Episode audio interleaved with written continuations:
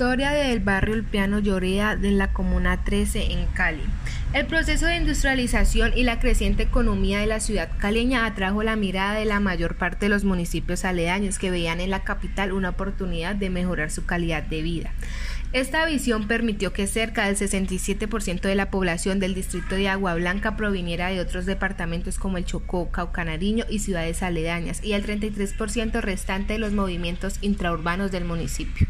El creciente costo de los predios y la alta tasa de inmigrantes aceleraron el proceso de poblamiento en el distrito de Agua Blanca de una forma desordenada. Aunque la totalidad de los barrios que conformaban esta comuna se encuentran debidamente legalizados, en algunos procesos de urbanización se desarrolló mediante ocupaciones clandestinas o piratas, particularmente en los barrios del Rodeo Eduardo Santos y Julio Rincón.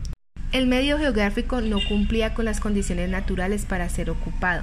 El espacio ocupado también correspondía a ejidos y haciendas improductivas, pero ellas fueron rifadas para dárselas a los pobres, pues a la gente que necesitaba en ese tiempo terrenos para poder vivir.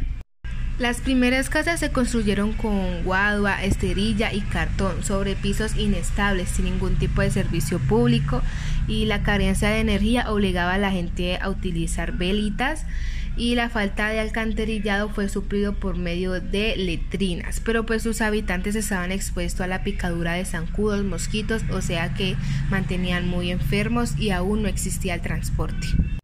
Sin embargo, eh, parte de ese territorio fue invadido, fue atraído por las invasiones piratas, como ya dije, que poco a poco fueron obteniendo sus papeles y fueron bien legalizados y ahora son los habitantes del barrio de Ulpiano Lloreda.